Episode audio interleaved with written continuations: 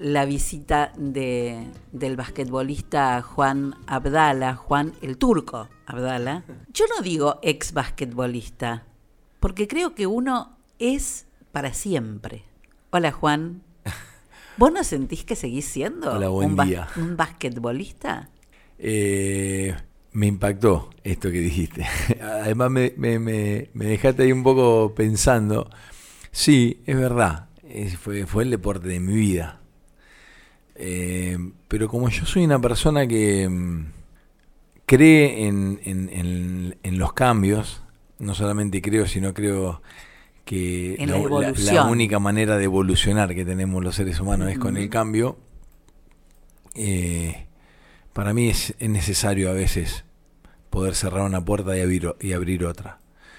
Eh, no quiere decir que yo le haya cerrado la puerta al básquet, sí, físicamente, por ahí ya los huesos no dan más, entonces, pero sí mi corazón sigue ligado al club argentino, a toda la etapa que viví en mi infancia, eh, que fue muy, una infancia hermosa, y sí, fue toda ligada al básquet. Es que además eh, forma parte de lo que sos, porque estamos hechos de aquello que pasó. Sí. De todo lo que forma parte de nuestra vida. Eh, Juan Abdala, que bueno, ayer tuviste aquí una charla en el Club Atlético, invitado por la gente del Instituto República, y a lo mejor ahondar un poco en, otros aspectos que no tienen que ver directamente con eh, lo conocido, con lo ya explorado. Yo le llamo eh, a este espacio en el que me tomo el tiempo para conversar, ¿no? Zona de dragones. Sabrás que en los antiguos mapas, cuando empezaron recién a realizarse, eh, los territorios que todavía no, no, habían sido explorados por el hombre eh, decían zona de dragones. Mm.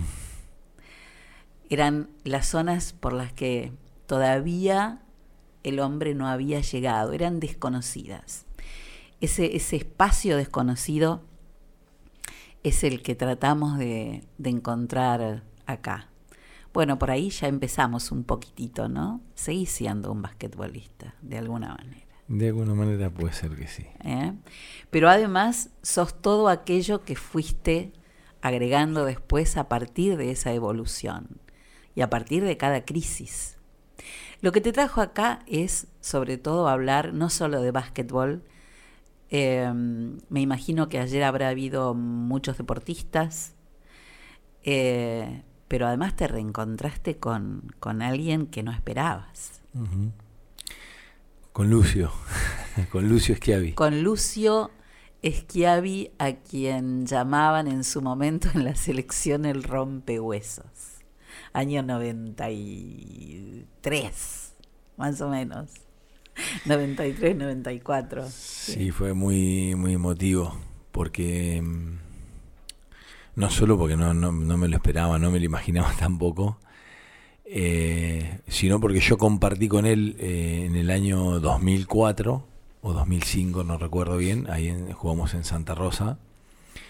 Eh, y yo venía de jugar mm, liga con Argentino y ahí, bueno, cuando yo menciono en mi historia en el libro que hay un antes y un después, también un quiebre cuando me voy de argentino, ¿no?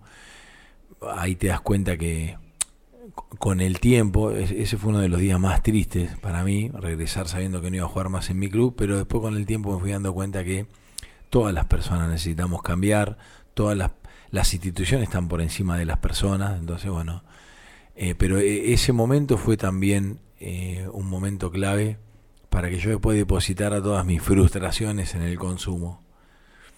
Eh, y lo, ayer lo de Lucio, nada, fue muy emocionante porque ah, no sé si Daniel se daba cuenta, pero había momentos que lo miraba, momentos que lo miraba él y le decía a Lucio, y él, y nos mirábamos como él diciendo, Juan, yo no sabía que, que vos, que a vos te pasaba esto, no, no, no, no sabía vos ni no sabía nadie. Eh, entonces, bueno, e, eso también marca como, ahí hay como un disparador ahí, esto de no lo sabía nadie, ¿no? Esto es generacional, una temática callada y ocultada durante generaciones enteras. ¿Cuántos chicos habrá que no lo sabe nadie? Entonces, si tomamos eso como disparador y si tomamos esto que vos dijiste de la evolución, me parece que ha llegado un momento de construir un nuevo paradigma. Los paradigmas tardan años, pero sí son cuando se empieza a gestar el cambio este. Y me parece que es un lindo momento como para empezar a cambiar y empezar a hablar. Me parece que además eh, hay que llamar a las cosas por su nombre, ¿no? Que es por el nombre como deben empezar o como debe empezar a hablarse seriamente de, de, las cosas que atravesamos como sociedad o que nos atraviesan como sociedad. Dejar de llamar la decisión que tomó, eh, lo, que hizo, lo que le pasó al suicidio de una persona. No, se suicidó. Bien. ¿No? No es la decisión que tomó. Eh, porque lo que menos hizo fue tomar una decisión. Una persona que se suicida no está bien. Em, ¿Vos tenés en claro hoy, después de haber atravesado todo lo que te atravesaste, eh, que has superado la, adicción, que se supera, no te curaste de nada? ¿Tenés en claro cuál fue ese disparador o cuáles fueron los disparadores de los que vos hablás? Sí. Sí, tengo un claro. Eh, todo eso lo, lo descubrí eh, cuando inicié el tratamiento. Cuando vos iniciás un tratamiento, ni siquiera antes cuando había empezado el psicólogo, ese proceso básico y continuo que es empezás psicólogo, el psicólogo te deriva al psiquiatra, el psiquiatra te medica y después tenés que internarte. No me gusta decir la palabra internación, hacer un tratamiento terapéutico, porque no, no vas a estar con suero mirando el techo, vas a hacer un montón de cosas que tienen que ver eh, con este proceso de cambio para mejorar tu calidad de vida. Sí, te, voy a mencionarte cuatro o cinco puntos claves. Eh, falta de límites, mucha falta de información, por eso la primera crónica del libro se llama La olla de los ignorantes. Léase y entiéndase bien la palabra ignorante. Mucha falta de información en mi, en mi familia, cero herramientas. Eh, Como en casi todo. Parte de una cultura y eh, de una generación olvidada. Eh, dependencia, que la dependencia genera incapacidad para resolver. Yo era una persona muy poco resolutiva en algunos aspectos, era muy dependiente. De hecho, uno de los pilares fundamentales de la recuperación es poder tomar decisiones autónomas. ¿sí? El segundo pilar es procesar las emociones, el tercer pilar es la empatía y el cuarto pilar es la responsabilidad. Y que tiene que ver con empezar a tomar responsabilidad sobre la vida. Porque cuando vos te drogas, eh, no está siendo una persona responsable. Ahí tenemos algunos disparadores de por qué yo me empecé a drogar, yendo a lo puntual, sin tanto eufemismo también, eh, inmadurez y bueno, eh, malas elecciones, impulsos, no saber decir que no donde yo hago mucho hincapié en esto de aprender a decir que no, es un aprendizaje decir que no en esta, en esta enorme sociedad. Es muy difícil. Para los chicos poder decir que no. Para los chicos y para los grandes. Y para los grandes. Em, hay muchos que tenemos este, serias dificultades en, en, en, decir la palabra no. Y tiene que ver no solo a las cosas que nos enfrentamos que pueden representar un peligro, sino también a ese límite del que vos hablabas. Decirte que no es decirte para. Este espacio no. Este espacio es mío, ese espacio es tuyo. Este, y aprender a decir que no es todo un trabajo, no es fácil. ¿Querés que, que te diga algo eh, muy importante? Eh, no, te, pido permiso para decirte algo muy importante. Ojalá que el oyente, o si hay padres que están escuchando, puedan interpretar esto. ¿Sabías que cuando los padres se enteran por primera vez que sus hijos consumieron o que tuvieron contacto con la sustancia, la dejan pasar? ¿Sabes por qué? por propia frustración, por miedo, por vergüenza y por esa condena social de señalar con el dedo. Y sin querer, sin querer, están haciendo un daño tan grande y están retrocediendo, o sea, son cuestiones retrógradas, no poder hablar del tema libremente hoy, con, con, la comunicación masiva que hay. Yo te estaba hablando de los años 90, donde vos enviabas una carta eh, a Europa y llegaba en barco en tres meses. Hoy que apretás un botón y ya estás con un meeting o un Zoom hablando con una persona en Europa. Instantáneo. Dejar pasar eso en los chicos, minimizarlo, es no entender el valor de la vida. Porque es verdad, yo ayer estaba dando una charla ahí en el club, ¿no? Eh, y veía a todos los chicos que estaban ahí, ¿no? Y después hablamos de una parte de, la parte de la adolescencia, de poder decir que no y demás, el valor que tiene eso y que ellos se sientan personas inteligentes por decir que no, no boludos o boludas. Y, y decía, bueno, ¿cuántos chicos acá ya habrán consumido tal vez o ya habrán probado la marihuana? Y cuando vos te remontás a tiempos pasados, cuando yo comencé con la droga, a mí nadie me vino a explicar nada. Eh, y todo pareciera ser que era un momento maravilloso. Claro. Te habías, consumido y, no pasaba nada, pero ese camino que tuvo un inicio fue directamente a la destrucción. Y vamos a hablar sin eufemismo. Mucha gente se ha suicidado, mucha gente ha perdido su familia, mucha gente ha perdido a sus hijos. He visto gente llegar al tratamiento arruinada, pero gente instruida, no personas tal vez que no tuvieron la, posibilidad de tener educación. Acá hablamos de gente que, ha tenido posibilidad de tomar, claro, de tomar decisiones racionales. Entonces, eh, por eso hablábamos en un principio de esto, eh, de, de, los padres cuando dejan pasar esa primera vez y minimizan, no, no pasa nada, hijo. O esta, o esta parte entre padre y madre eh, cuando el padre le dice a la madre, el padre le dice al chico, perdón, como hizo mi mamá, no digamos nada, que si tu padre se entera nos mata. Y es el primer patrón de conducta, la mentira, el ocultamiento. El ocultamiento, porque a partir de ahí sabes que podés, hay que seguir ocultando. Entonces le liberás la parte mala al chico. Claro.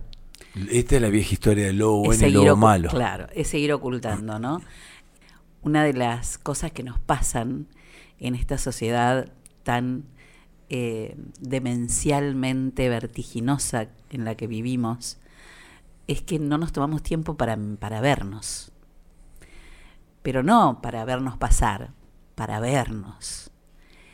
Y eh, uno conoce a los hijos eh, si se sienta y los observa diariamente, el comportamiento, mirarle los ojos, verle las manos, notar sus uñas, todas esas cosas que, que pueden parecer tonteras y que no lo son, ¿no?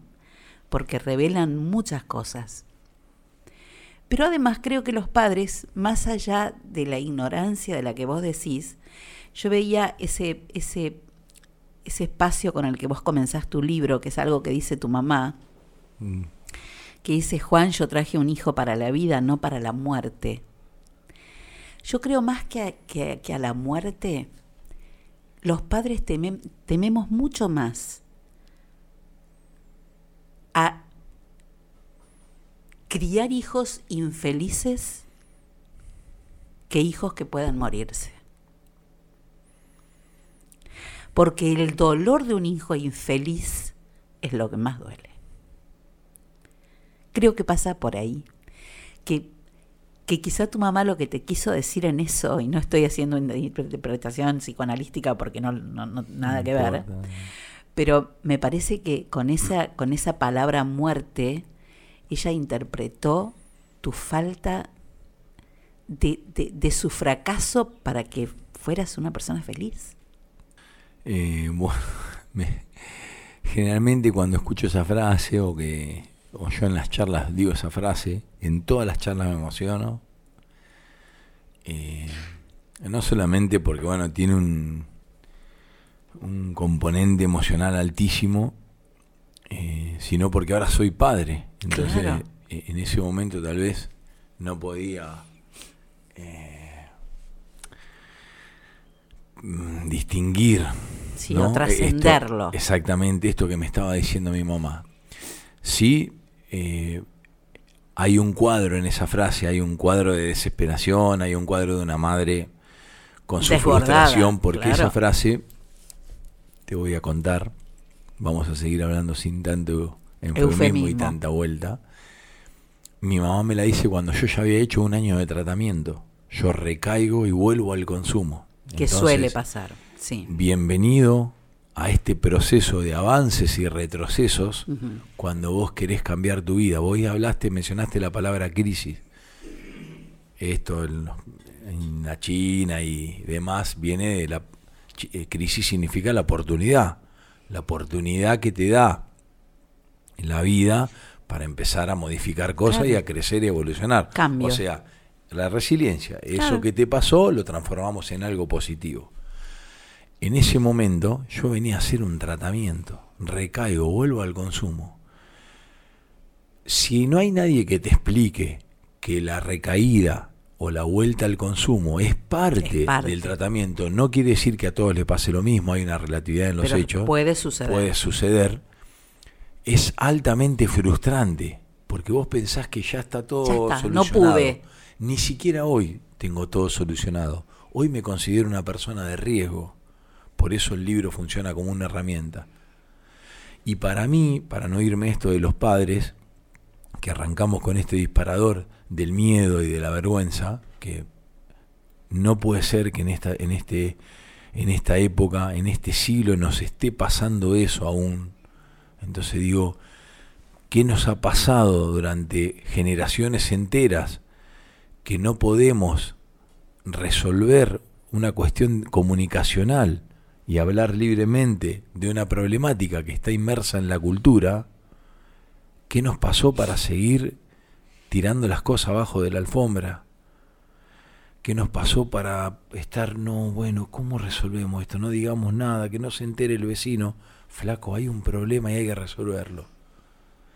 Desde el momento que empezamos a aceptar que esto está inmerso en la cultura, ya no es más, te tenés que tomar un tren de tigre a morón para ir a buscar cocaína.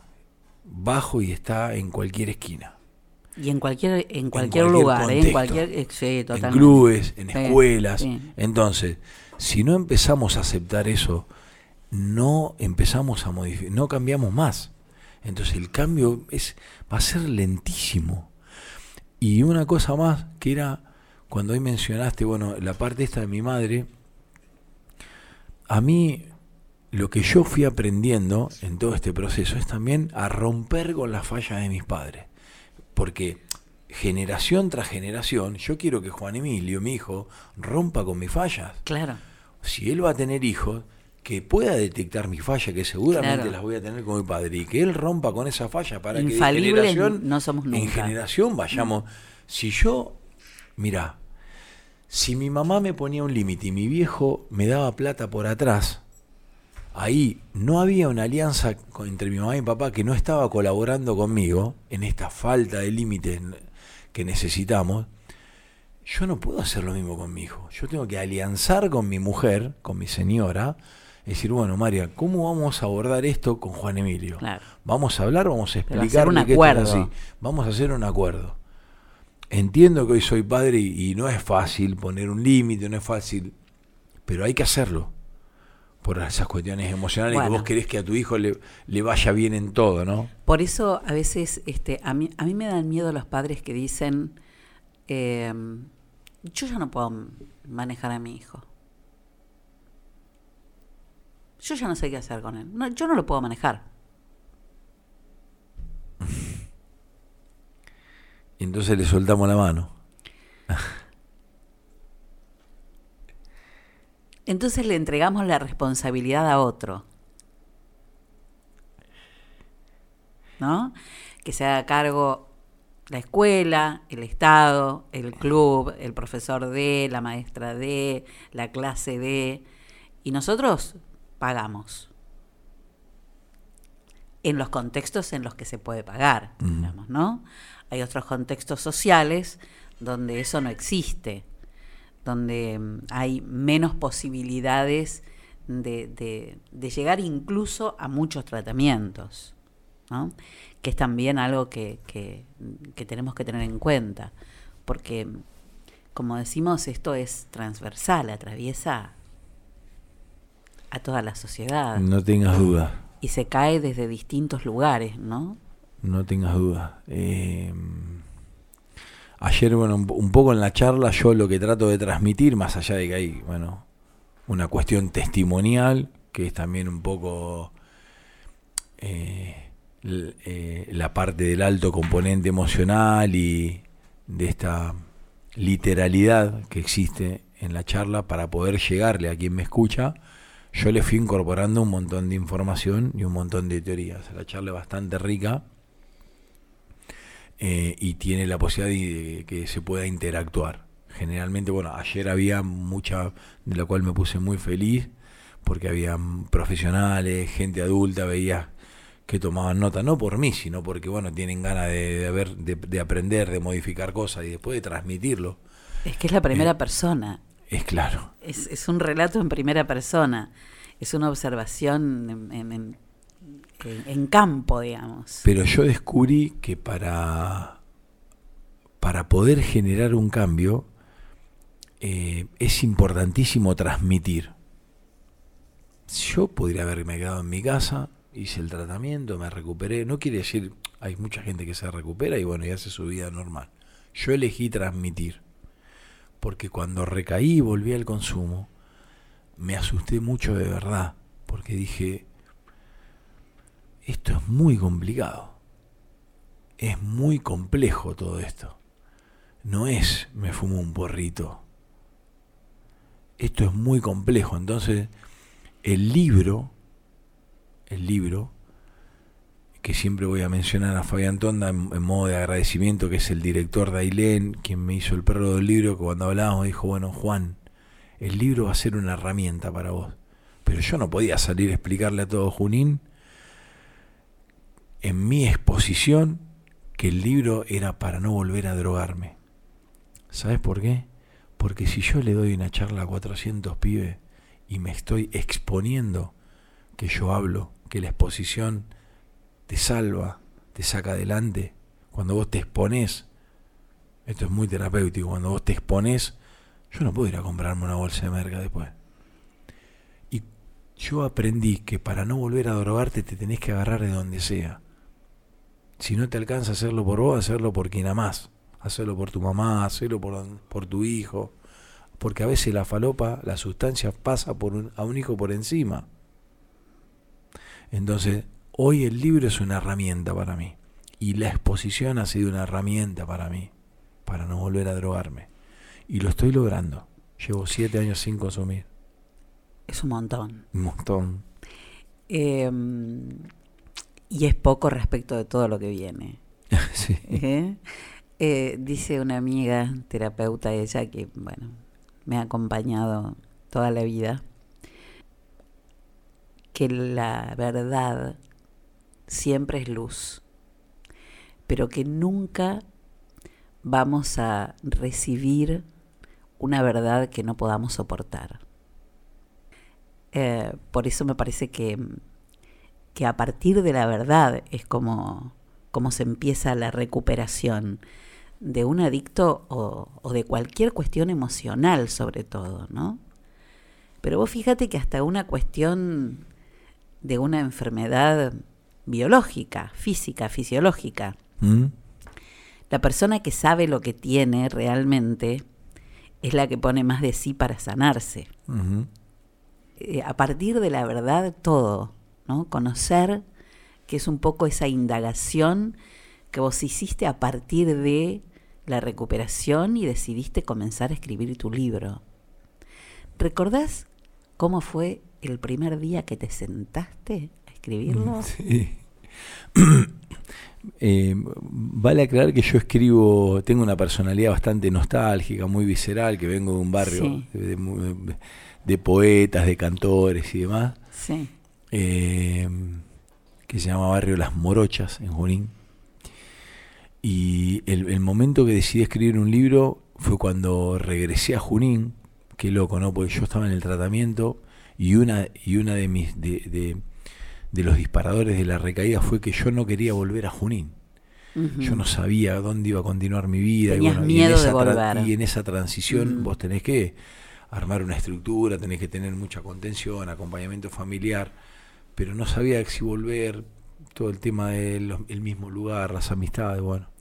La exposición y al también, final, la exposición, Claro. y al final la cosa estaba ahí, había que volver. Y cuando volví, una mañana, eh, me senté y puse, corría el año 1992 y no paré de escribir.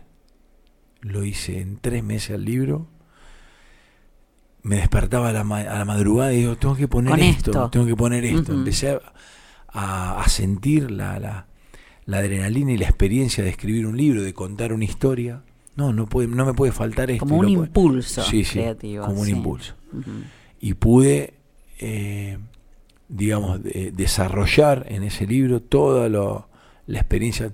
Yo había hecho algunas cuestiones literarias en Mar del Plata, había hecho teatro, bueno, hice algunas actividades extras que me permitieron también formarme en esto, si bien tenía una cierta noción y, experiencia en escribir, pero bueno, no escribir un libro era bueno, bastante complejo lo pude lograr, escribir un libro, contar una historia del principio hasta el final, no solo lograrlo, sino también que maravillosamente el libro se mete en el sistema educativo, que se esté trabajando en las escuelas. Es una locura lo que me está pasando, porque entrar a una escuela y ver todo pegado, afiches sobre crónicas de lo no dicho, chicos que hacen dibujos, de hecho he subido a mi Instagram un montón de trabajos, videos que hacen, ver chicos emocionarse. Entonces es muy esperanzador decir, no, pará, no está todo perdido, loco, acá. Acá hay mucha gente que quiere ir para adelante, que no, que no quiere, que no quiere drogarse, que valora la vida, chicos que pueden pensar, porque la idea acá es poder pensar. ¿No sentís de vez, de vez en cuando, en alguna oportunidad, porque yo te escucho y te veo y hablando de esto y de lo que provocas en los chicos y, y en el sistema educativo y los dibujos y los videos, me da la sensación de, de verte caminando en una galería eh, donde te reflejan muchos espejitos, muchos espejitos siento que, que cada una de esas, es- de esas este, em, cosas, devoluciones que recibís, tienen que ver también con que hay muchos espejitos que te reflejan. Y cuántos chicos y cuántas personas dicen, "Ah, no soy yo solo o no soy yo sola. Mientras, mientras hablaba y mencionabas la palabra espejitos, se me venía a los primeros grupos terapéuticos que tuve, donde es- claramente se labura en espejo, ¿no? Esta parte terapéutica, cuando vos te estás recuperando adentro, eh, cuando habla el otro y vos te identificás, o cuando vos das una devolución, porque hay grupos terapéuticos que son con devoluciones, bueno, en una comunidad todos los grupos son con devoluciones, cuando vos levantás la mano para dar una devolución, ¿sí? Te estás hablando a vos mismo. O cuando el otro está hablando y vos te identificás con el otro, y eso es la terapia en espejo, ¿no? Que se llama. Eh, y en esto que vos decís, bueno, ¿cuántos espejos hay en, en- en esta, en esta problemática? En mirar al otro y decir, bueno, a mí me pasa lo mismo. Eh, si yo estoy parado desde un lado hoy y puedo transmitir y que vos digas, bueno, si este flaco pudo, o si, si a mí me está pasando esto y no me estoy animando a hablar, por eso, mira, ayer ya me escribieron por privado, eh, entonces eh, cuando, te- cuando escuchan tu charla dice, bueno, mira, a mí me pasó esto, me está pasando esto, Entonces es la oportunidad que tienen de, ah, bueno, si este flaco se animó a hablar, yo también. Yo también. Ahí hay un espejo, ¿ves? Ah. Entonces, eh, ahí está el valor de poder hablar, ahí está el valor de enfrentar esto. La identificación. Es tan importante la identificación. Tener un modelo que te identifique. Eh, porque muchas veces es esa falta de modelo que te identifica Em, lo que hace que, que la incertidumbre te lleve a otro lugar, ¿no? El desconocimiento, el miedo, la vergüenza. Y eso es bastante... Yo digo que siempre utilizo la palabra retrógrado porque digo, deberíamos romper con esa barrera ya. Deberíamos romper con esa barrera. Si yo pongo ese ejemplo cronológico, de que mi mamá en los años 90, por miedo, por vergüenza, por, por ignorante, eh, léase bien y entiéndase bien la palabra ignorante, no pudo resolver un problema con su hijo adolescente que comenzaba a drogarte, a drogarse, no puede ser que 30 años después siga sucediendo, claro. Nos tenemos que replantear un montón de cosas como padres, como, como sociedad. Dale, ¿hacia dónde vamos entonces? si, si sabemos que la, que la sustancia está inmersa en la cultura, que eso, vamos, vamos a poner un piso, eso no es va a una realidad. Es una realidad. Si eso creció sigilosamente y fue mucho más rápido y más incisivo que la información que recibimos para enfrentarlo, bueno, pongámonos a laburar en esto, en darle información a la gente para que no haya más madres de los años 90, entonces es necesario empezar a cambiar. Habrá que ir casa por casa, habrá que ir haciendo todas estas charlas, estas reuniones, porque estoy seguro que ayer les dije a los chicos, con que uno de ustedes pueda decir que no, ya mi laburo va a tener un sentido, mi vida está dignificada, si yo te puedo transmitir esto, porque a mí yo no tuve la suerte de que alguien me venga a decir, Juan Antonio, anda por acá, porque si vas por acá te vas a lastimar, viejo. No tuve esa suerte ni yo ni mi familia. ¿Y por qué? Porque si, si, si, es, si las sustancias, si las drogas están inmersas en la cultura y sabemos que no la van a parar, eso es una realidad. Si no seríamos unos hipócritas si, si, si venimos a mentirle a la gente, no, no, no, esto lo vamos a resolver. No, no, si sabemos que esto crece cada vez más, bueno, ocúpate de esto vos. Claro, forman parte de la realidad. Yo me voy a ocupar de darle información a la familia para que al menos tengan herramientas para que puedan decir que no. Y déjame cerrar esta parte con esto. Darles herramientas a la familia es entregarle libertad. ¿Sabes por qué? Porque es la, la verdadera libertad, es la posibilidad de elegir, que tenemos libremente. A mi mamá no le dieron la posibilidad de elegir y a mí tampoco. Y no es que no me hago cargo, yo me hice cargo, porque hacerse cargo no es levantar la mano y decir yo me drogué. Hacerse cargo es ir y resolverlo y cambiarlo.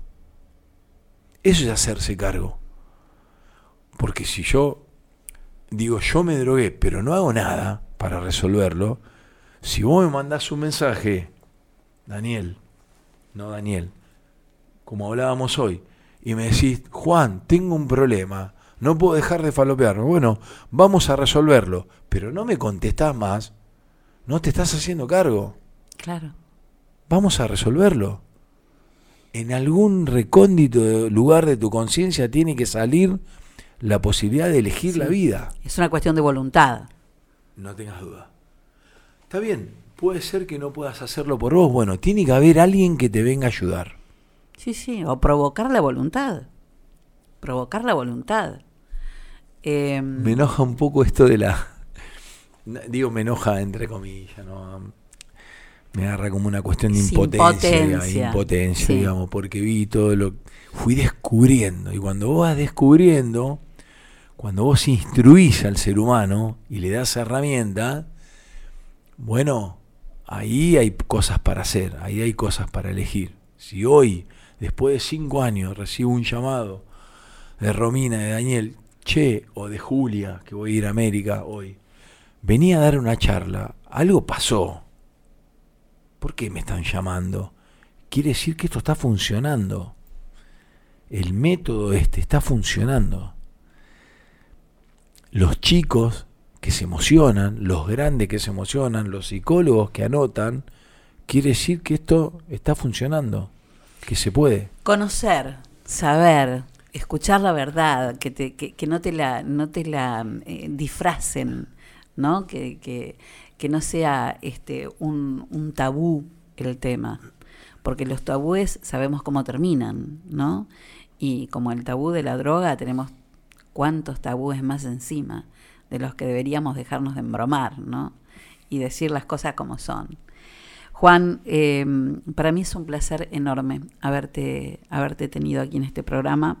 Creo que, mm, eh, y estoy totalmente de acuerdo con, con eso de que para cambiar las cosas no alcanza con decir las voy a cambiar, que hay que ponerse ahí y cambiarlas. Y para empezar con algo eh, no alcanza con decir, hay que empezar. Empezar. Hay que hacerlo. ¿Eh? Hay que empezar. Em, busqué algo que, que, había escrito hace un tiempo largo y que tiene que ver con esto también, ¿no? Con esto de, de, cuando la vida te sacude. Em, ¿Y qué hacemos cuando la vida nos sacude? Cómo gestionamos nuestras emociones, qué hacemos con ellas. Y mm, recordé ahí hay una un texto que en algún lugar creo que es oriental, que habla de, mm, de una taza de té o de café, que dice que si vas caminando con una, una taza de café en la mano y, y de repente alguien pasa, te empuja y hace que que esa casa de café caiga por todos lados, te preguntes, ¿por qué se me cayó el café? ¿Por qué se me derramó el café?